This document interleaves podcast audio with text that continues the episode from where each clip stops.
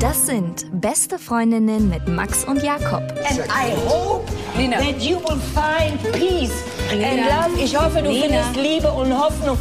Und, und du wirst die Menschen aussprechen lassen und dich nicht lustig machen über meine Freunde hier. Der ultrasexuelle Podcast. Präsentiert von Mit Vergnügen. Ja, hallo, herzlich willkommen bei Beste Freundinnen. Servus. Ihr wundert euch vielleicht, warum es so halt heute. Wir sind original beim Mitvergnügen in den Heiligen Hallen. Wir haben hier heute mit äh, Vergnügen zum Mittag gegessen. Hier wird jeden Mittwoch gekocht. Ja, an der großen Tafel. Ja, das war sehr, sehr lustig. Und dann haben wir auch gefragt, wie lange hier so ein Arbeitstag ist. Ja. Und Julia, unsere Betreuerin, unsere Betreuerin, die meinte einfach nur, was ist lang und hart? Der Arbeitstag. Ja, mal gucken, ob wir hier überhaupt so offen sein können, weil das ist ja schon was anderes, wenn du im anderen Kontext bist, ne? Ja, ich war ja auch sehr aufgeregt, bevor ich hierher gekommen bin. Jetzt hat sich's langsam gelegt. Du bist auch der Sozialphobiker unter uns Ja, beiden. so, ja äh, Soziophobie heißt es, ne? Ja, vielleicht habe ich es auch ein bisschen, aber auf eine andere Art Nee, und ich Weise. glaube nicht. Doch, doch, ich bin dann einfach immer so ein bisschen überdreht. Merkst du das, dass ich so, wenn Menschen um Äh, mich, vielleicht verdeckst du es anders. Ich verstecke mich und du versteckst dich. Wie sagt man? Hiding in plain sight. übersetzt du mir das bitte mal? In der Öffentlichkeit verstecken, oder? Das bin ich. Und ich verstecke mich auch ein bisschen in meiner Offenheit. Genau.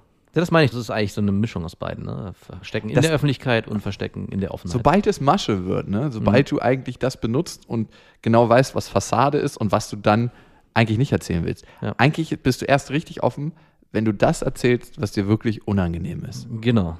Und vielleicht kommt es heute dazu. Vielleicht wird es aber auch eine oberflächliche Folge, weil wir im anderen Kontext sind. Man weiß es noch nicht. Erstmal so ein paar kleine strukturgebende Infos. Auf Facebook sind wir ja und die Community wächst und wächst. Die sich anhört.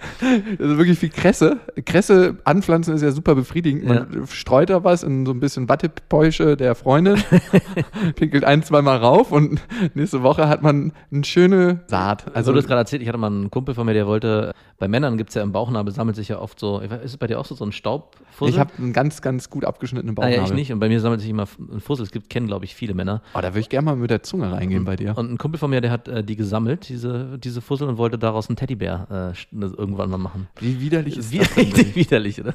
Auf jeden Fall Facebook. Da haben wir jetzt jede Woche eine Hörermail, die wir detailliert beantworten. Und da nehmen wir uns auch gleich wieder Zeit für. Und da erfahrt ihr auch, wann die Ne- Lesereise ist. Es wird äh, demnächst auch eine Abstimmung geben, wo, wo und in welche Städte wir noch kommen sollen. Aktuell stehen ja fest Berlin am 25.08. Die Veranstaltung ist kostenlos, nicht umsonst, wie wir gelernt haben. Wir haben eine Hörermail dazu bekommen und der werte Herr hat sehr recht. Nichts im Leben ist umsonst.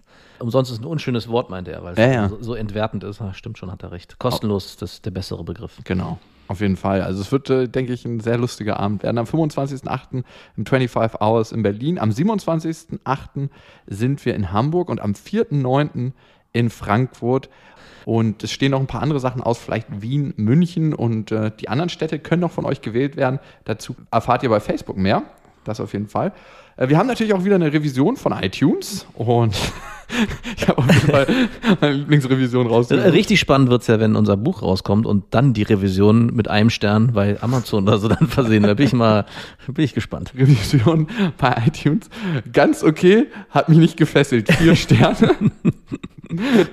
Lieferando-Fan hat das geschrieben. Der splasht auf jeden Fall das live, ne? Da merkt man einfach, ne? So ein ganz locker flockiger. Hat man ein Bild vor Augen so ein bisschen, ne? Ja. Das ist alles schon, alle Informationen stecken da drin. Ganz okay, hat mich nicht gefesselt. Ich frage mich, was ihn dazu bewegt hat, eine Genau. Revision zu schreiben. Also da, da muss schon bei mir eine Menge passieren, dass ich eine Revision schreibe und wenn irgendwas ganz okay ist und mich nicht fesselt, dann gebe ich keine vier Sterne Es und so- schrei- schreibe auch keine Revision. so, ja, war ganz okay, der Sex treffe ich nochmal. Jo. Ein bisschen so, beim Jo. Date, wo eigentlich nichts richtig gut gelaufen ist, aber man aus Langeweile den nochmal trifft. Der, der hört uns aus Langeweile. So, so eine gute 3 Minus. Lieferando-Fan, äh, wir feiern dich, auf jeden Fall. Comeback des Jahres jetzt, äh, Vincent schreibt das. Endlich ist das dynamische Duo wieder vereint.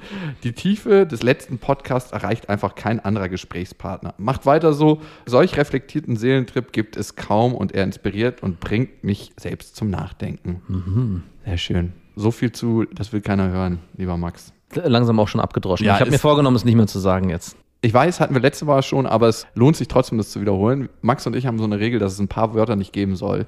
Hätte, aber, und was war es noch? Und wenn, glaube ich, ne? Wenn. Das sind so hypothetische Sachen. Also hätte, wird man auch nicht schlauer immer draus, wenn man immer sagt, hätte, hätte. Das vergiftet jede Situation eigentlich. Man könnte ja, hätte, Es hätte besser werden können. wenn. Aber es ist nun mal so scheiße, wie es jetzt gerade ist.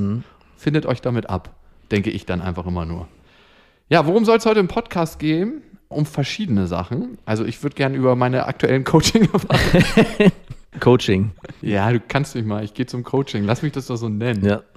Und Aber ich habe ich habe da wirklich lange geglaubt, dass es wirklich Coaching ist. Du hast, es, hast mich da voll überzeugt. es ist Coaching. Das sind ja keine Ja, ja. Therapeuten, wo ich hingehe, sondern das sind Coaches. ja. Aber auch beides wäre okay. Ich finde, die wahrhaft Mutigen sind, und ich weiß auch nicht, warum ich mich dafür entschuldigen muss, sind die Leute, die ihr eigenes Seelenleben Also mal angucken. ich, ich verbinde mit Coaching immer ein bisschen was anderes, deswegen denke ich immer, das passt auch nicht so zu dir. Ich glaube, das ist das Problem, was ich da, nicht kein, ich habe damit kein Problem.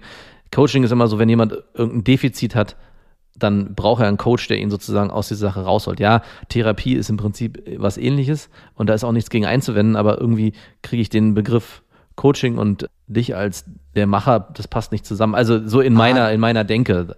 Ich verstehe schon, was, was da passiert, denke ich, und was du da machst und warum du es machst, aber so dieses oberflächlich, wenn ich so drauf gucke, passen die beiden Wörter, also du und das Wort Coaching nicht dass zusammen. ich das nötig habe, meinst du? so in dem Sinne. Sag's doch. Ja, Ist eigentlich ein Kompliment. ich hätte auch nicht gedacht, dass ich so tief abrutsche und irgendwann mal Coaching in Anspruch nehme, aber du, wenn man einfach seelisch am Ende ist, dann muss man das machen. Nein, ich finde es einfach wichtig, mal zu gucken, was ist denn hinter der tollen und perfekten Fassade. Ja. Und die spalte ich gern mal auf. Das ist so ein bisschen so, wie wenn man nach Jahren das Sofa mal wegschiebt und merkt, wie viele Haare sich da gesammelt haben. Und man findet auch mal einen Glückscent. Also darüber würde ich heute auf jeden Fall gerne reden. Und wir haben wahnsinnig geile Hörermails rausgesucht. Es sind wieder richtig lustige gekommen. Und eine Sache dazu, ihr braucht nicht unbedingt eure E-Mail-Adresse noch anlegen, wenn ihr uns schreibt. Wir ändern immer die Namen, also keine Sorge, ihr verschwindet hier wie wir selbst auch unter dem Deckmantel der Anonymität. so. Jetzt zu unserem Hauptthema. Wir waren ja gerade eben mit äh, den Mitvergnügen-Mädels. Sind ja wenig Jungs hier, ne? Also beides. War, ich bin erstaunt, sehr gemischt. Ja, Ja, am Anfang dachte ich, es wären viel, viel weniger Jungs, aber es sind ja am Ende habe ich festgestellt, ah ja, Ja, wir waren halt mit denen am Tisch und haben so ein bisschen sinniert, äh, worüber wir heute reden wollen. Und uns sind so ein paar kleine oberflächliche Themen gekommen. Mir ist aufgefallen, dass es so ein paar Eifersüchteleien immer geben wird, glaube ich, in einer Beziehung zwischen Mann und Frau. absolut. Und ähm, zum Beispiel, wenn ich am Handy bin, also Handy ist so ein Eifersuchtsthema heutzutage.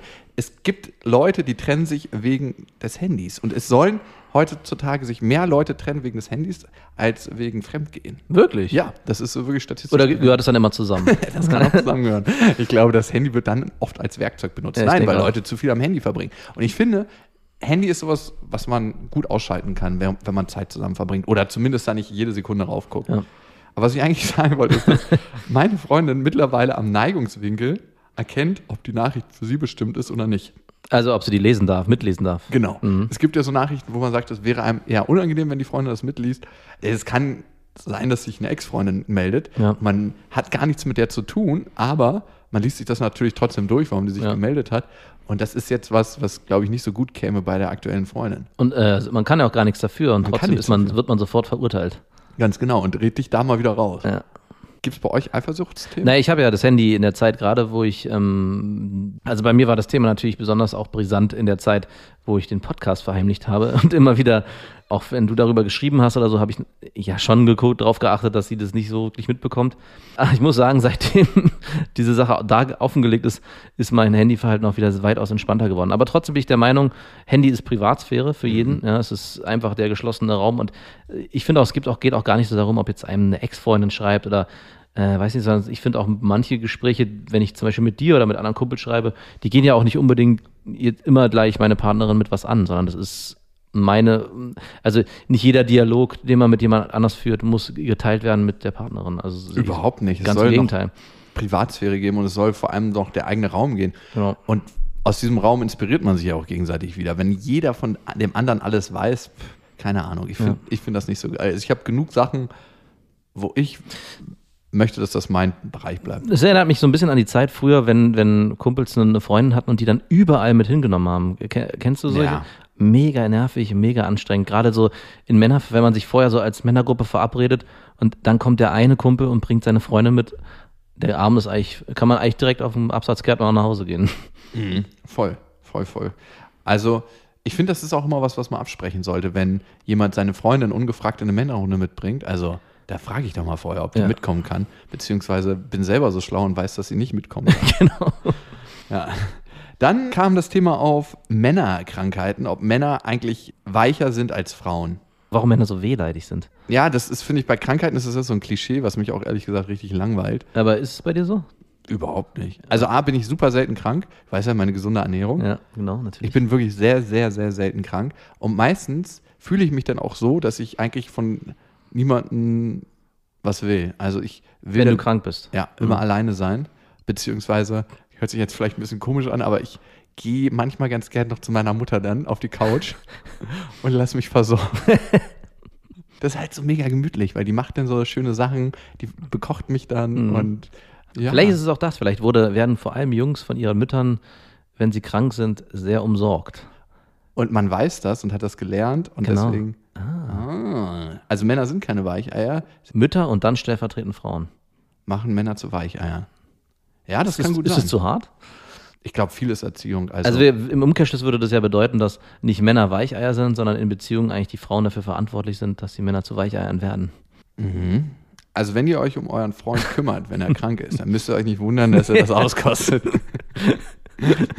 Aber ich glaube, darum ging es gar nicht im Generellen, sondern ich glaube, es ging eher um diese Wehleidigkeit. Ne? Das schon viel, viel früher, und das merke ich zum Beispiel auch bei mir, ich bin sehr wehleidig, ist übertrieben, aber genau an dem Punkt, so, wo, wo glaube ich, meine Freundin noch sagt, ach, es geht noch, zieht es jetzt noch durch und wir haben heute einen Termin, sage ich, ja, ich kann nicht, ich bleib zu Hause. Ich bin Du krank. bist ein sehr, sehr wehleidiger genau, ich bin genau dieses Klischee-Mann-Ding, krank Gott, werden, Ich, möchte kann dich auch immer gerne treten, wenn du krank bist. Also Aber ich frage mich halt auch, ob das.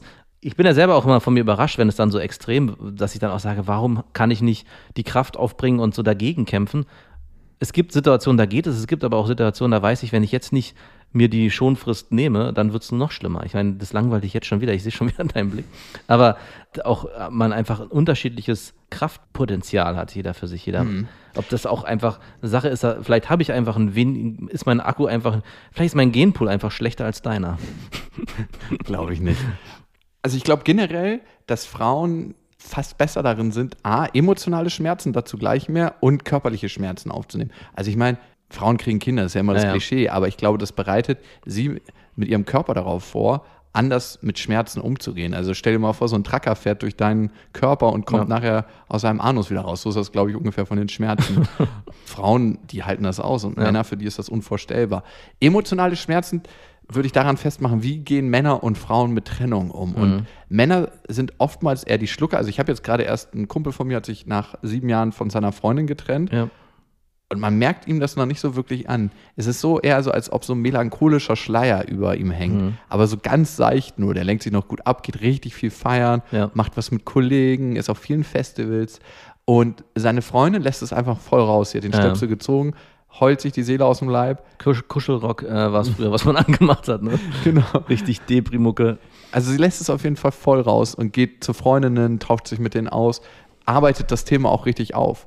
Was ich öfters bei Männern erlebe, ist so, ja, ich gehe mal einen saufen mit meinen Kumpels, aber ich widme mich dem Thema nicht wirklich. Zumindest nicht am Anfang. Also Zumindest es, nicht am Es Anfang. kommt dann irgendwann so ein, es, erstmal geht die Kurve hoch, man versucht sich irgendwie abzulenken und dann kenne ich das auch, dass auch bei mir und bei vielen Freunden, dass es dann so ein plötzliches Tief gibt. So ein, man rasselt dann richtig in den Keller runter. Und da muss man dann aufpassen, dass man da wieder sauber rauskommt. Ansonsten, deswegen weiß ich auch nicht, welcher Weg der bessere ist. Ob man vielleicht gleich von Anfang an sich in so eine seichte Trauer begeben sollte.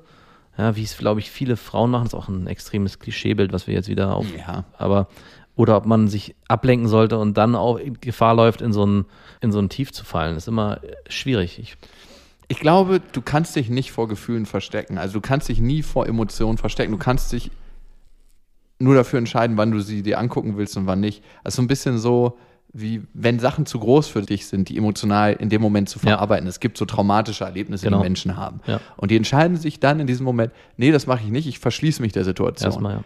Aber du verschließt dich auch dafür, andere Situationen emotional zu erfassen. Also deine Kapazität, Emotionen zu spüren, sinkt in dem Moment, wenn du sagst, ich will Sachen nicht spüren und Mhm. Sachen nicht äh, verarbeiten. Und das ist eine Entscheidung, die musst du treffen im Leben. Genau, Also- das ist der dumpfe Schleier, den du, von dem du gesprochen Genau. hast. So wie dein Kumpel jetzt gerade auf dich wirkt, das wird wahrscheinlich auch genau die Reaktion daraus sein. Ne? Ja, und ich weiß das von mir selber, dass ich das gemacht habe. Da kommen wir jetzt auch gerade zum Coaching, was eigentlich ganz gut ist. Ich wollte ja eh noch davon erzählen.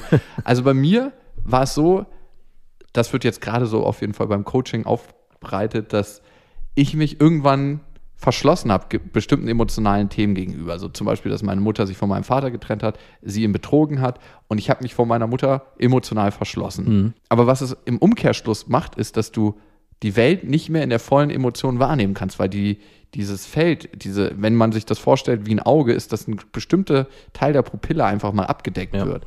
Dein Auge kann Emotionen dann nicht mehr so gut in der ganzen Fülle sehen. Und irgendwann musst du dich fragen, willst du diesen Raum wieder aufmachen? Dann ich- musst du das natürlich nochmal spüren, Ja. was du damals nicht haben wolltest oder spüren wolltest, was auch okay ist, letztendlich in dem Moment damals, weil ich war klein und konnte das vielleicht noch nicht Ja. so und der Körper hat vielleicht den richtigen Weg gefunden, aber bin ich jetzt groß und stark genug dafür? Das ist halt die Frage. Amen. Amen. Ich habe noch überlegt, aber Nochmal zum Coaching. Ich glaube, das muss einem nicht peinlich sein. ach, überhaupt nicht. Ich glaube, es gehört in 20 Jahren zum guten Ton. ja, wie in so- Amerika jetzt, auch schon so. Ja. Vielleicht habe ich auch noch ein bisschen schlechtes Gewissen, dass du gehst und äh, vielleicht sollte ich auch mal. Man denkt immer, man hat gar nichts. Ne? Ich, genau, das ist nämlich mein Problem. Ich denke immer, ich verstehe es gar nicht, ich habe gar nichts bei mir. Ich bin eigentlich mit mir im Reinen. ne? Du bist aber genauso wie ich ein ganz, ganz starker Mentalisierer. Mentalisierer sind Leute, die emotional alles in Worte fassen können und sich ganz gut in andere reindenken können. Aber was wir nicht so gut können, dadurch, dass wir das immer machen, ist uns in andere Leute reinfühlen und das wollen wir manchmal nicht so zulassen, weil das sehr emotional wäre. Sich in andere Leute reinfühlen. Ja. Und das können Frauen manchmal besser. Also ich kann mich sehr gut in andere Menschen reindenken und weiß ganz genau, aus welchen Gedankengängen die was machen. Aber sich in andere Menschen reinfühlen, ist ein Unterschied. Dann erfährst du nämlich emotional, was es bedeutet, zum Beispiel auf der Straße zu leben oder was es bedeutet, von seinem Freund verlassen zu werden oder Ja. was es bedeutet als Frau, wenn ein Typ kommt, dich einmal bumst und äh, sich dann verpisst, weil er eigentlich nur einen One-Night-Stand mit dir haben wollte, die aber den Eindruck vermittelt hat, dass es die große Liebe werden könnte. Welches Beispiel auch immer. Ja. Und wenn du dich da reinfühlst, dann ist es nochmal ein ganz anderer Schnack Ja, als rein denken. Mann, Mann, Mann. Also sind Männer weicher als Frauen? Ich würde schon sagen, ja. Und wer sich jetzt über Oberflächlichkeit und Klischee aufregt, ich glaube, unser Gehirn ist dazu gemacht, in Klischees zu denken. Alles in Strukturen zu vereinfachen und in Minimodelle. Und Minimodelle sind immer nur ein Abbild der Welt, aber stellen nie die Wirklichkeit dar. Das muss man sich bewusst machen. Also alles, was wir hier sagen, ist immer nur ein Abbild der Welt, aber ist nie die Realität. So wie wenn man sagt, ihr denkt in Klischees, ist das auch wieder ein Klischee. Ja. Klischeeception. Dreimal hintereinander, bitte. Die Unendlichschleife. Ja, meine Lieben, ihr könnt natürlich auch immer Mail schreiben an bestefreundinnen at mitvergnügen mit ue.com und wie gesagt, ihr braucht dafür nicht extra eine Mailadresse anlegen. Äh, Wir verfolgen euch nicht im Internet, gucken, wer da geschrieben hat oder verraten ihr euren Namen. Das ist alles ganz anonym. Ähm, Ich war gestern im Bett mit meiner Freundin und habe mir neue Mails durchgelesen, die reingekommen Neue was? Neue Mails. Neue Mails, ja. Und meine Freundin war richtig krass gerührt von dem, was die Menschen schreiben. Und die meinte so, das ist ja so, als ob die euch kennen und, und warum schreiben die euch so private Sachen? Und dann habe ich wirklich mal drüber nachgedacht, warum das so ist. Mir ist gekommen, dass Menschen, die alle Podcast-Folgen gehört haben von uns, uns im Zweifel besser kennen als manche Bekannte und Ja. vielleicht auch als manche Freunde. Vielleicht, ja. Weil wir einfach. Aber ein bisschen beängstigend. ja, aber es ist so, ne? Ja, ja. Aber man äh, sieht da mal so drüber hinweg, ne? Man liest diese Mails und denkt sich, ja, oh, aber stimmt schon, dass deine Freundin sagt, dass oft auch man sehr sensibel umgehen muss mit dem, was da geschrieben wird, weil viele auch wirklich auch viel von sich erzählen und ihre Problematik schildern und sagen, mir geht's an dem und dem Punkt gerade sehr schlecht. Gehört schon viel dazu, sich so zu öffnen. ne? Auf jeden Fall. Und das ist vor allem der erste Schritt in Richtung Besserung. Ja. Wenn du dir das klar machst, warum geht es mir schlecht, in welcher Situation bin ich gerade und damit kriegst du einen anderen Blick auf die Situation. Ich glaube, auch viele der Mails haben sich eigentlich schon von selbst beantwortet, in dem Moment, wo sie den Prozess durchlaufen sind, die zu verfassen Und abzuschreiben. alles aufzuschreiben. Wahrscheinlich haben sich viele auch dann schon erledigt am Ende, als es dann heißt, liebe Grüße, eure Singlefrau. Kann man nur hoffen. Was haben wir denn alles? Wir haben eine von Felix. Hallo Jakob, hallo Max. Ich höre seit einer Weile euren Podcast. Ziemlich gelungen, by the way. Eure Storys stimmen mich oft nachdenklich, aber im Positiven. Und bei Jakob sehe ich viele Parallelen zu mir.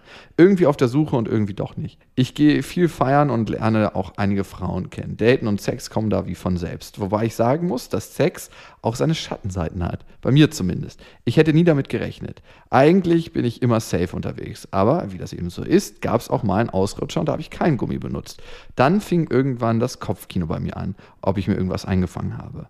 Nach der ersten Panik kam dann die Verdrängungsphase. Irgendwann habe ich mir einen Ruck gegeben und bin dann doch zum Arzt und habe mich beraten und gleich testen lassen. Eine Woche später kam raus, dass ich mir Chlamydien eingefangen habe. Es war ein krasser Schock und die Telefonkette steht noch aus. Ich muss jetzt alle Sexpartnerinnen der letzten 14 Monate durchtelefonieren. Klingt ja, als ob das eine Menge wären. Ja. Wie soll ich das denn anstellen? Ich habe gar nicht mehr alle Namen oder Nummern. Ein WhatsApp-Chat ist ja wohl eher platt. Habt ihr eine Idee? Oder einfach die Klappe halten und froh sein, wenn der Mist bei mir wieder weg ist. Viele Grüße, euer Felix. Hui. Ja, schwieriges Thema. Ne? Das ist so ein Thema, was man auch oft, wenn man jemanden kennenlernt, äh, vielleicht so ein bisschen unter den Teppich kehrt. Generell, wir hatten letztens mal, glaube ich, auch wie die äh, Thematik äh, Sex bei den ersten Malen mit Kondom und dann irgendwann legt sich das einfach und man schläft ohne Kondom, Mhm. äh, als ob jetzt irgendwie nach dreimal Schlafen mit Kondom Alles klar- sicher a- ist. Alles sicher ist. Ja. Und ich vermute mal auch fast, dass er genau an dem Punkt auch gekommen ist mit irgendeiner Freundin oder irgendeiner Affäre und sich gedacht hat, alles ist gut. Ja, ich, ich glaube, es ist super wichtig, das Thema offen anzusprechen und vor allem nicht beim Sex oder im Vorspiel, sondern irgendwann mal davor, auch wenn es ein bisschen unangenehm ist, aber es spricht erstmal für einen als Menschen, wenn man sich darüber Gedanken macht und sagt, okay, man möchte das sicher haben. Und das ist ja nicht nur für einen selber, sondern auch für den Menschen, mit dem man schläft. Also Ja, ja. es ist für beide Seiten wichtig. Mega, mega wichtiges Thema, weil da können Sachen passieren. Ich meine, Chlamydien, da nimmt man ein Medikament über. Ich glaube, Antibiotika muss man Genau. sagen. Und dann ist das in der Regel wieder weg. Aber es gibt natürlich noch Sachen, die begleiten einen ein Leben lang. Naja. Das ist eine Sache, die ist irreversibel. Also das ist sowas, was ja man nicht mehr ändern kann. Und ich denke, deswegen ist auch der wichtigste und der einzig gute Schritt allen ehemaligen Sexpartnerinnen, egal wie viele es sind, wirklich ehrlich zu sein. Und ein, ich glaube, es reicht auch wirklich eine kurze Nachricht. Du, äh, ich war beim Arzt, hatte das und das. Lass dich mal testen. Lass dich mal testen, einfach um sicher zu gehen. Das wird natürlich für viel Unstimmigkeiten sorgen. Wahrscheinlich gibt es auch ein paar böse Nachrichten zurück, weil die einen verurteilen, was hast du mir angetan. Im Endeffekt ist es weitaus schlimmer, die Sache zu verheimlichen und am Ende vielleicht zu erfahren, dass irgendeiner erblindet ist wegen Chlamydien. Frauen, wenn das unentdeckt bleibt und Chlamydien können auch symptomfrei verlaufen, Mhm. kann auch sein, dass man dann unfruchtbar wird als Frau. Und das ist krass, ey, wenn man dafür mitverantwortlich ist. Man muss ja sagen, immer mitverantwortlich, weil das ist immer die Entscheidung von beiden, ohne Schutz miteinander zu schlafen, dass eine Frau unfruchtbar wird. Ey, das ist was, was du dir nicht mehr verzeihst. Darum würde ich immer über den Schatten springen und sagen, ey, schnelle WhatsApp, schnelle Nachricht. Auch auf Feedback warten, nicht, dass das Ding nicht angekommen ist Ja. und sagen, ey, ist mir mega unangenehm, aber ist so und hinschreiben und fertig. Ich glaube, er hat daraus gelernt für die Zukunft. Ich glaube, sowas passiert einem nicht öfters, sondern eher einmal. Und er kann von Glück in Anführungsstrichen reden, dass es Chlamydien waren und Ja. nicht was, was irreversibel Weitaus ist. schlimmer ist. Ja. ja, Felix, also spring über deinen Schatten und viel Glück auf deinem sexuellen Weg. Wir haben ähm, noch eine weitere Mail gekriegt von Ina. Free the Wiener. Heißt Geil. Von Ina Free the Wiener. Geil. Hallo Jakob, hallo Max. Ich höre seit ein paar Wochen euren Podcast, immer wenn ich stupide für meine Bachelorarbeit arbeite und ich finde es wirklich interessant und amüsant, euren Gesprächen zu lauschen. Zu meiner Frage. In den zehn Stufen des Kennenlernens redet ihr über Frauen, die sich nach dem Sex ein Tuch umwerfen, um ins Bad zu gehen. Ich weiß, dass es viele Frauen gibt, die das machen, aber ich habe jetzt auch echt schon häufig bei Männern erlebt, dass sie sich sofort nach dem Sex ihre Boxershorts angezogen haben. Auch einfach nur, um wieder im Bett zu liegen. Ich bin nach dem Sex gerne nackt und verstehe auch nicht, wieso man sich da gleich wieder bedecken muss. Der Kerl hat dann ja eh schon alles gesehen und nackt sein kann auch echt befreiend sein. Davon abgesehen, dass ich nach dem Sex einfach zu faul bin, mich sofort wieder anzuziehen. Finde ich gut, gute Einstellung. Ey, dann hat die das wie, vielleicht wie das Männer haben, dass Melatonin ausgestoßen wird.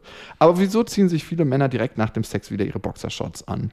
Mir ist schon bewusst, dass Penisse nicht immer so hart und groß sind, aber äh, mir kommt es vor, als würden sich die Männer nach dem Sex damit nicht wohlfühlen. In einer Beziehung ist das natürlich was anderes. Sich jetzt auch eher auf so One-Night-Stands und es gibt natürlich auch Ausnahmen, die das nicht machen. Ja, wie ist es bei dir? Ah, Zurzeit natürlich äh, ziehe ich mir keine Boxershorts an. Naked and not afraid.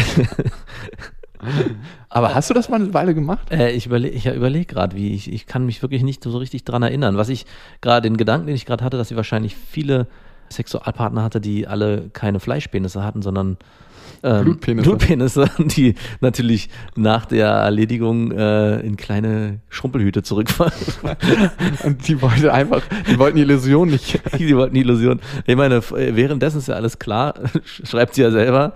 Schöner, harter, langer Schwanz. Aber wenn es dann ein Blutpenis ist, ist es danach eher wie nach einem kalten Baden, denke ich. Also, äh, das wäre für mich vielleicht eigentlich, dass es ihnen unangenehm ist. Aber so eine richtige, ganz platte Erklärung dafür habe ich jetzt auch nicht, weil ich mich erstens nicht so richtig daran erinnern kann, wie es bei mir war. Und es auch jetzt aus meiner jetzigen Zeit nicht nachvollziehen kann, warum man. Also, es kann nur schambehaftet sein. Ja, definitiv. Auf jeden Fall. Also Also es hat keinen anderen Grund. Also es kann nicht irgendwie, es ist vielleicht irgendwie, weiß ich nicht, angenehmer, würde ich jetzt nicht sagen. Aber es ist, glaube ich, nur schambehaftet, nichts anderes. Also bei mir gibt es immer zwei Sachen oder zwei Sachen, die ich mir vorstellen kann. Ich bleibe eigentlich immer nach dem Sex auf der Bettdecke liegen, mit allen Vieren von mir gestreckt. Genau. Meistens kuschel ich ja mit meiner Freundin oder dann halt in der Vergangenheit ist man entweder Hand in Hand, liegt im Arm voneinander oder auf Sicherheitsabstand 30 Zentimeter. Oder man hat schon alles an und hat die Tür und ist raus. Oder der Klassiker, fertig.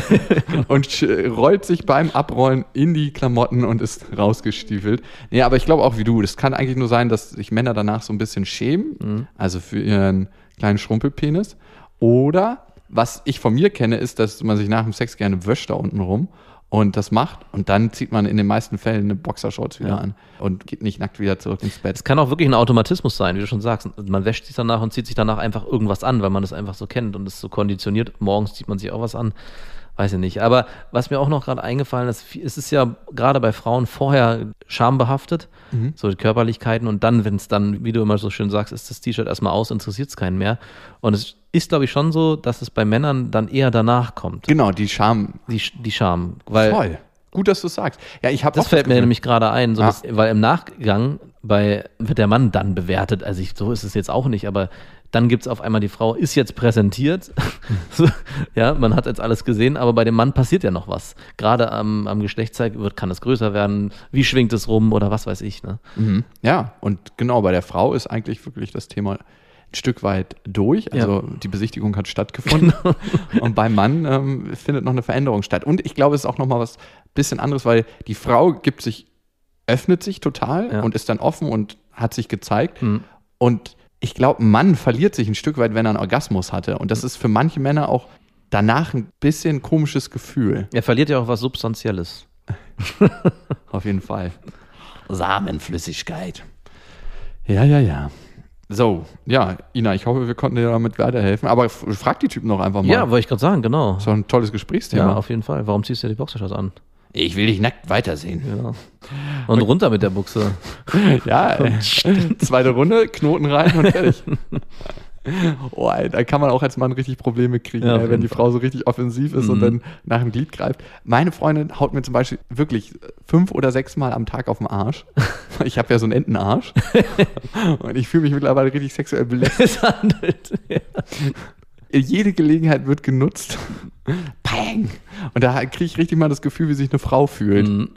Also, ich meine, ich hau ihr, glaube ich, seltener auf den Arsch. Also, ich mache das eigentlich gar nicht. Ich streichel da mehr rüber und sie immer so, paff. Da kommen bald noch Dominanzspiele dann, ich sehe es schon kommen. Glaubst du? So Bondage, wenn dann die Bondage-Sachen bestellt werden und von Amazon Wenn ich irgendwann nachts merke, dass mich irgendwas hochliftet und ich mich dann gefesselt an der Decke wiederfinde. Und dann gucke ich so in die Ecke und in Schatten sch- steht dann meine Freundin mit so einem riesen Strap-on. Dann weiß ich, okay, das hat ein Nachspiel. So, zur nächsten Hörermail. Julia hat geschrieben, Hallo Jakob und Max. Erstmal muss ich sagen, euer Podcast ist der Wahnsinn. Erst vor kurzem bin ich darauf gestoßen und ich habe jetzt schon alle Folgen durch.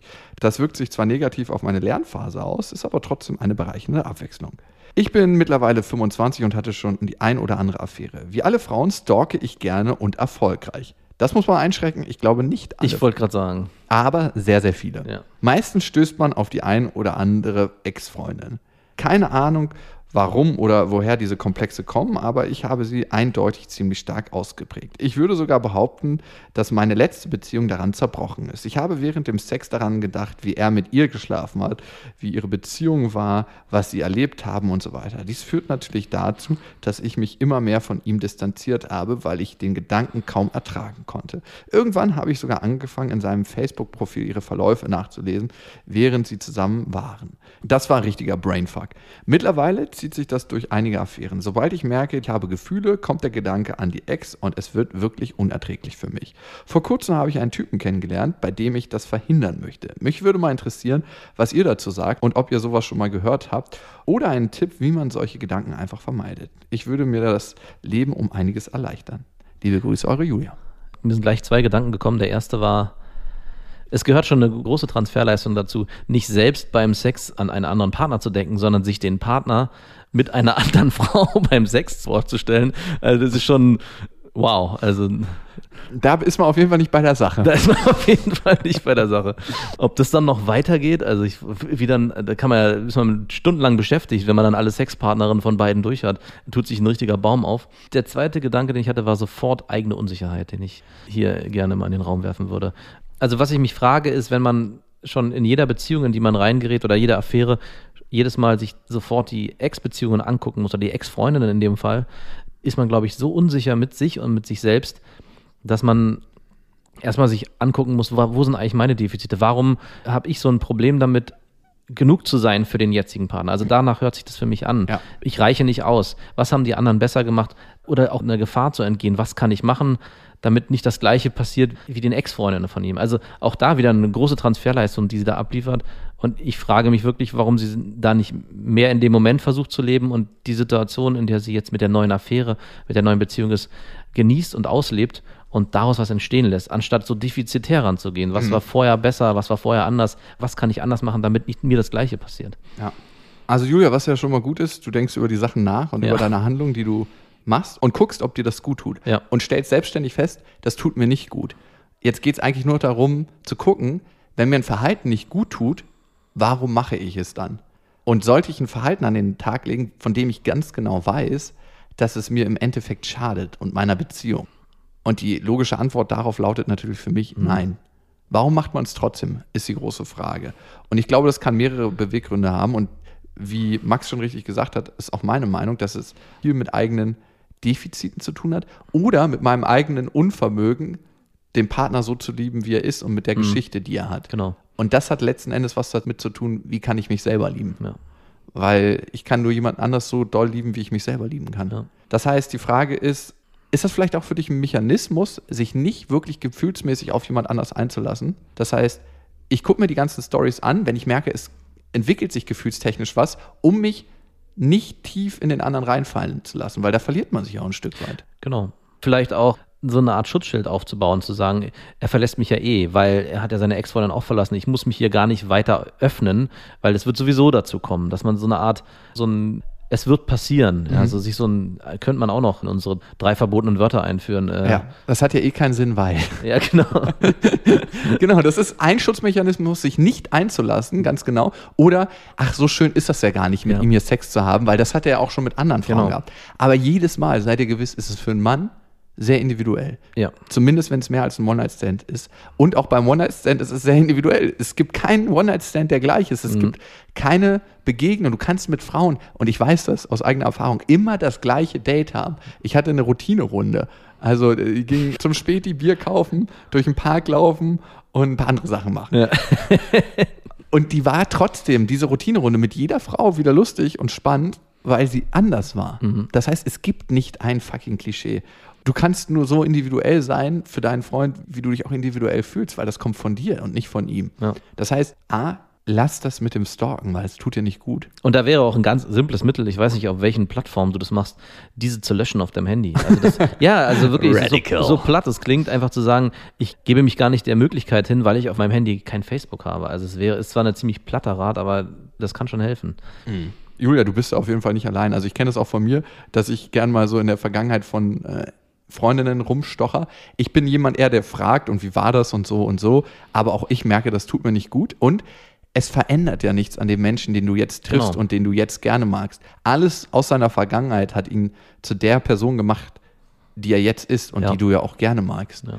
Ich weiß nicht, ob das vielleicht auch ein Sicherheitsbedürfnis ist, zu fragen, wie viele Partnerinnen er vielleicht schon hatte und wie er mit denen umgegangen ist, ob er schon mal betrogen hat. Aber das schreibst du ja nicht. Vielleicht wäre es auch interessant, anstatt diesen, diese Stalker-Variante zu wählen, mit ihm offen ins Gespräch zu gehen darüber und wirklich fragen, wie viele Ex-Freunde hattest du, wie war das mit denen, wie hast du eine vielleicht so geliebt, eine so, hattest du mit der besser, also versuchen da eine, eine, eine Offenheit reinzubringen. Im Dialog. In den Dialog zu gehen, genau. Und dass auch gar nicht mehr das passieren muss im Hintergrund. Wenn sie natürlich die ganze Zeit Angst denkt, er erzählt mir eh nicht die Wahrheit, sondern nur irgendwelche Geschichten, sind wir wieder am Anfang. Ja.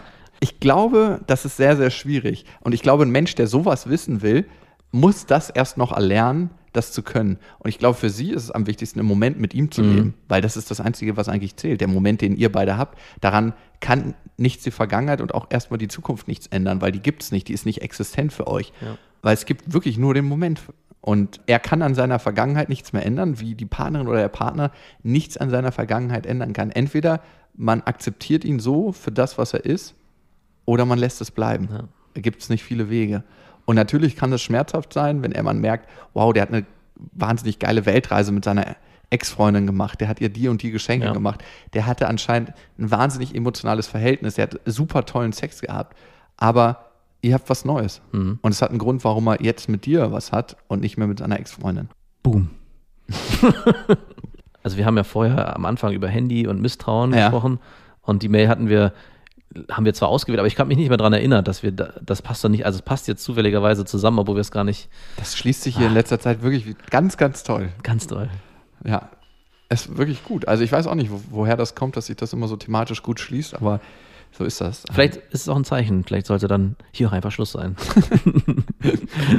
Wenn ihr weitere Fragen oder Themen habt, mit denen ihr gerne auf uns zukommen wollt, und wie Max schon richtig gesagt hat, manchmal hilft das auch einfach, Themen aufzuschreiben. Und wenn man die für sich beziehungsweise in Gedanken für einen anderen klar formuliert hat, dann hat man mit der Sache auch schon mal mehr abgeschlossen, beziehungsweise die besser verarbeitet. Und eigentlich geht es im Leben nur darum, mit Sachen umzugehen, beziehungsweise Sachen zu verarbeiten und an Sachen zu wachsen. Manchmal sind sie geil und schön und manchmal unschön, aber in den meisten Fällen, wenn wir uns dem widmen und offen sind dafür, gehen wir gestärkt aus der Sache raus. Und wenn wir der emotionale Mülleimer sind, dann ist das doch okay. Schüttet uns zu Schüttet auf uns bestefreundinnen at mitvergnügen.com. Wie immer könnt ihr diesen Podcast abonnieren. Auf Spotify, Deezer, iTunes, Soundcloud. Könnt uns Revision hinterlassen, könnt uns Nachrichten schreiben.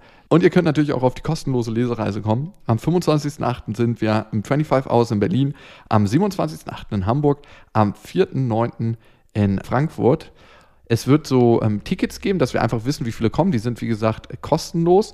Aber ihr könnt am Abend an sich auch noch kommen, falls ihr es nicht vorher geschafft habt, im Internet euch ein Ticket zu klicken. Ähm, Es wird sehr geil. Und wir werden noch abstimmen, wo wir sonst noch hinkommen. Am 25.08. kommt auch das Buch raus. Mhm. Ich habe schon bestellt. Ich kaufe es mir selber. Wirklich? Hast du wirklich? Ja, habe ich.